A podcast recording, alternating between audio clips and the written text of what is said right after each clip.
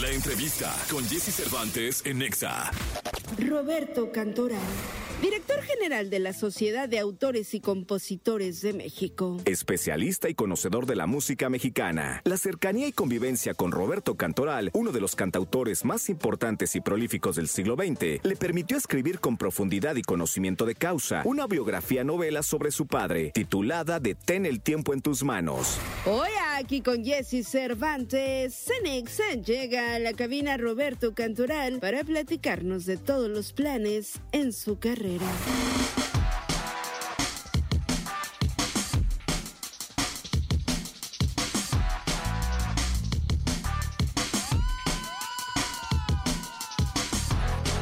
Bien, eh, aquí estamos en XFM y me da muchísimo gusto tener en este programa a un amigo, antes que nada, que conozco hace tiempo, mucho tiempo, y que ahora que vi que es autor, que sacó una obra maravillosa dedicada a su padre, eh, le dije, tienes que venir al programa para platicar un poco de, de lo que es la vida y la historia de una de las inspiraciones más grandes que ha tenido el mundo y el mundo de habla hispana, porque hablamos de canciones universales cuando hablamos de Roberto Cantoral y está Roberto Cantoral Zucchi, eh, que además de todo lo que escucharon, que es, es una gran persona y un gran amigo. Roberto, ¿cómo estás? Muy bien, mi querido Jesse, gracias por invitarme aquí a tu programa y este encantado de platicar contigo y obviamente una gran amistad de muchos años, Jesse. Oye, Roberto, cuéntale al público en qué momento tomas la decisión de escribir un libro eh, dedicado a tu padre.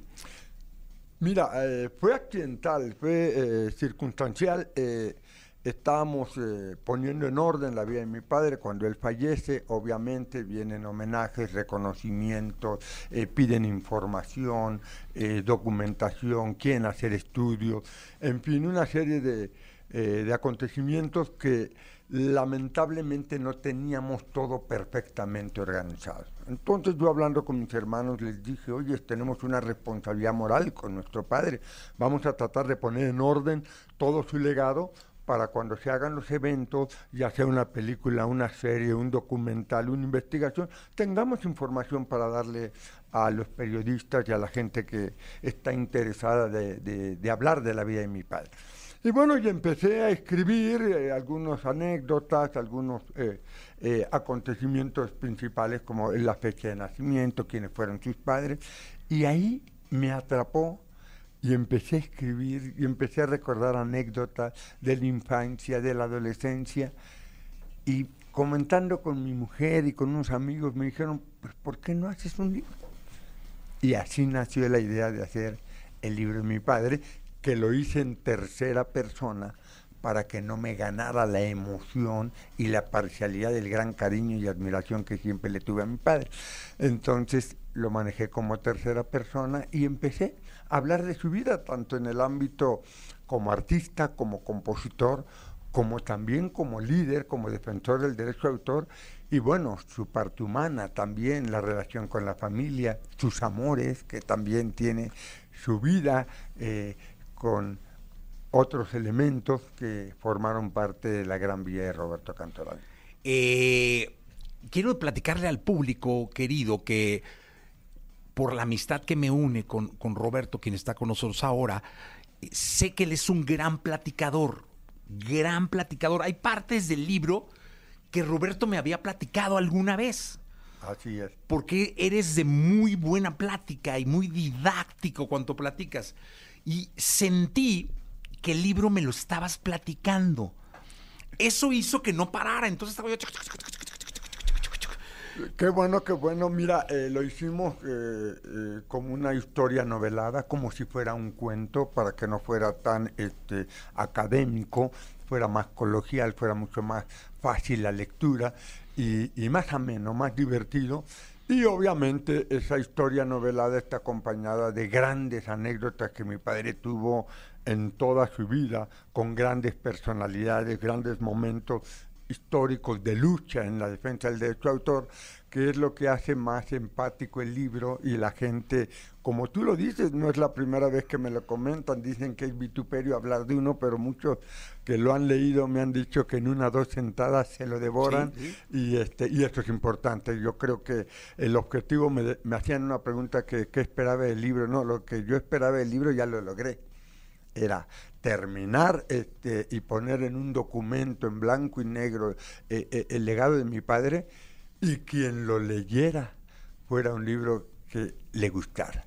Y eso creo que está cumpliendo el objetivo y la gente está muy contenta y eso me halaga mucho. Ahí les va el público querido para que, para que vean un poco la magnitud de, de la obra que, de la que estamos hablando. Detén el tiempo en tus manos, biografía novelada de Roberto Cantorala. Hay canciones que según leí en el libro, marcan la vida de tu papá.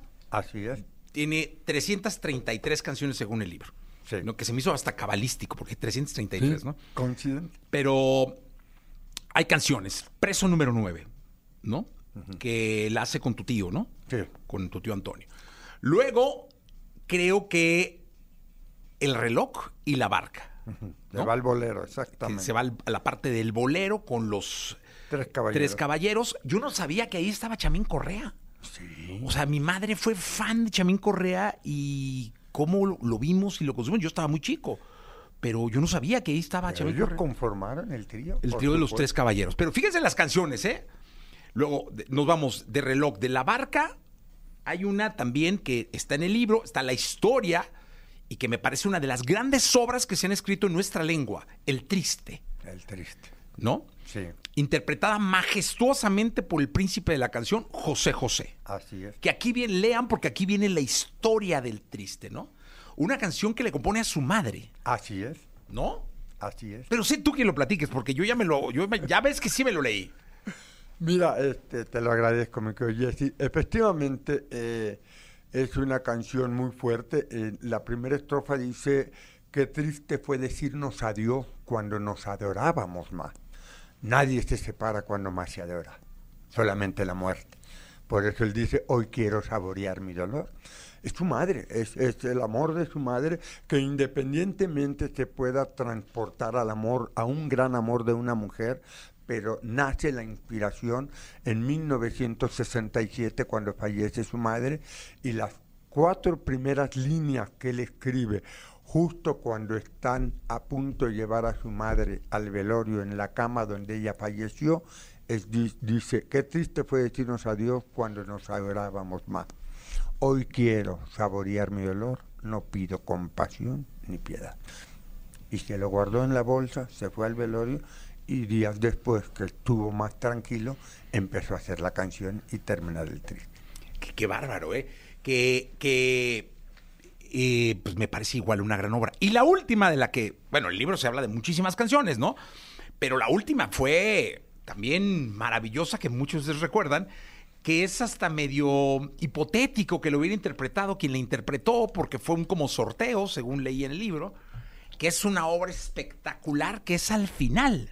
Al final, el sorteo fue con el triste. Ah, no, el sorteo fue con el triste. Con el triste. Que ganó José José. Que ganó José José. Y me al ahí. final sí fue directo, se lo con pide Emanuel, la ¿no? compañía. se ah, lo pide pero es que Emanuel no quería grabar esa canción, quería, que no quería cantar esa canción, quería cantar una suya. Exactamente, Ah, ya, ya porque él era cantautor. Y bueno, la compañía le dijo que tenía que grabar al final. Y de alguna manera Y no ganó el festival. la graba y bueno, se hace Quedó en segundo lugar, fenómeno. En segundo lugar, exactamente. Quedó en y segundo el lugar. Triste en tercer lugar. Y el triste, pero mira, qué, qué pedazos de obras. Así o sea, es. estamos hablando de, de- En este caso pusimos en contexto obras maestras. O sea, estamos hablando en el, en el- el caso de El reloj. Luego La barca. Luego El triste y al final, dentro de la... Y el preso número Y el 9. preso número nueve, que fue la primera. Exacto. O sea, estamos hablando de obras maestras. De, ¿En cuántos idiomas no se han cantado? Y Eh, regálame esta noche. Regálame esta noche. Otra obra extraordinaria. extraordinaria, sí. Soy lo prohibido. Otra obra también. Oye, eh, ¿esa la cantaba el Pirulí? Eh, el Pirulí. El Pirulí Víctor, que ahí viene en el libro también, Víctor, Víctor Iturbe, el Pirulí. Muy poco conocido porque quizá no había todo este, todas estas redes y todo, ¿no? Exacto, exacto. Él murió hace muchos años.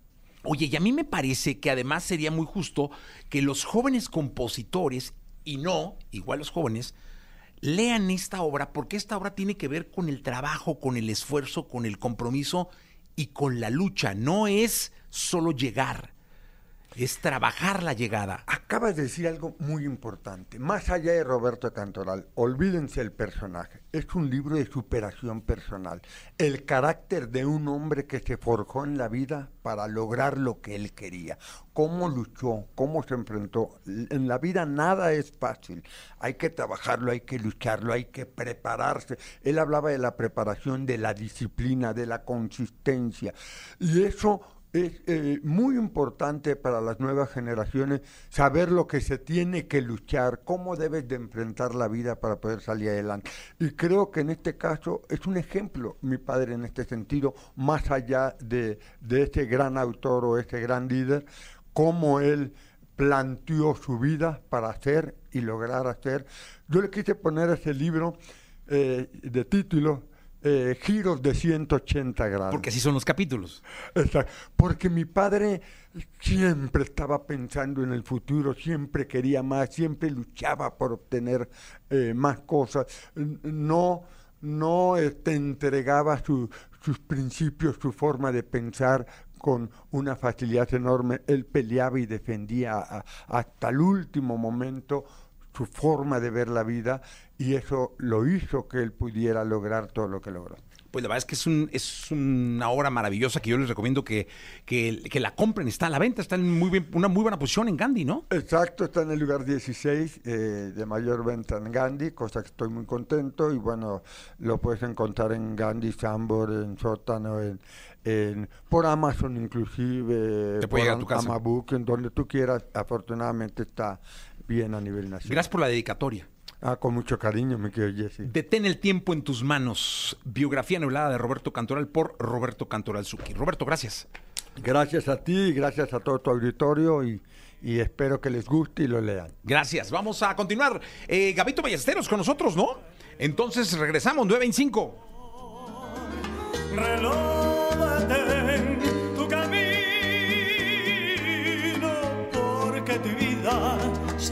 Ella es la estrella que alumbra mi ser. Yo sin su amor no soy nada.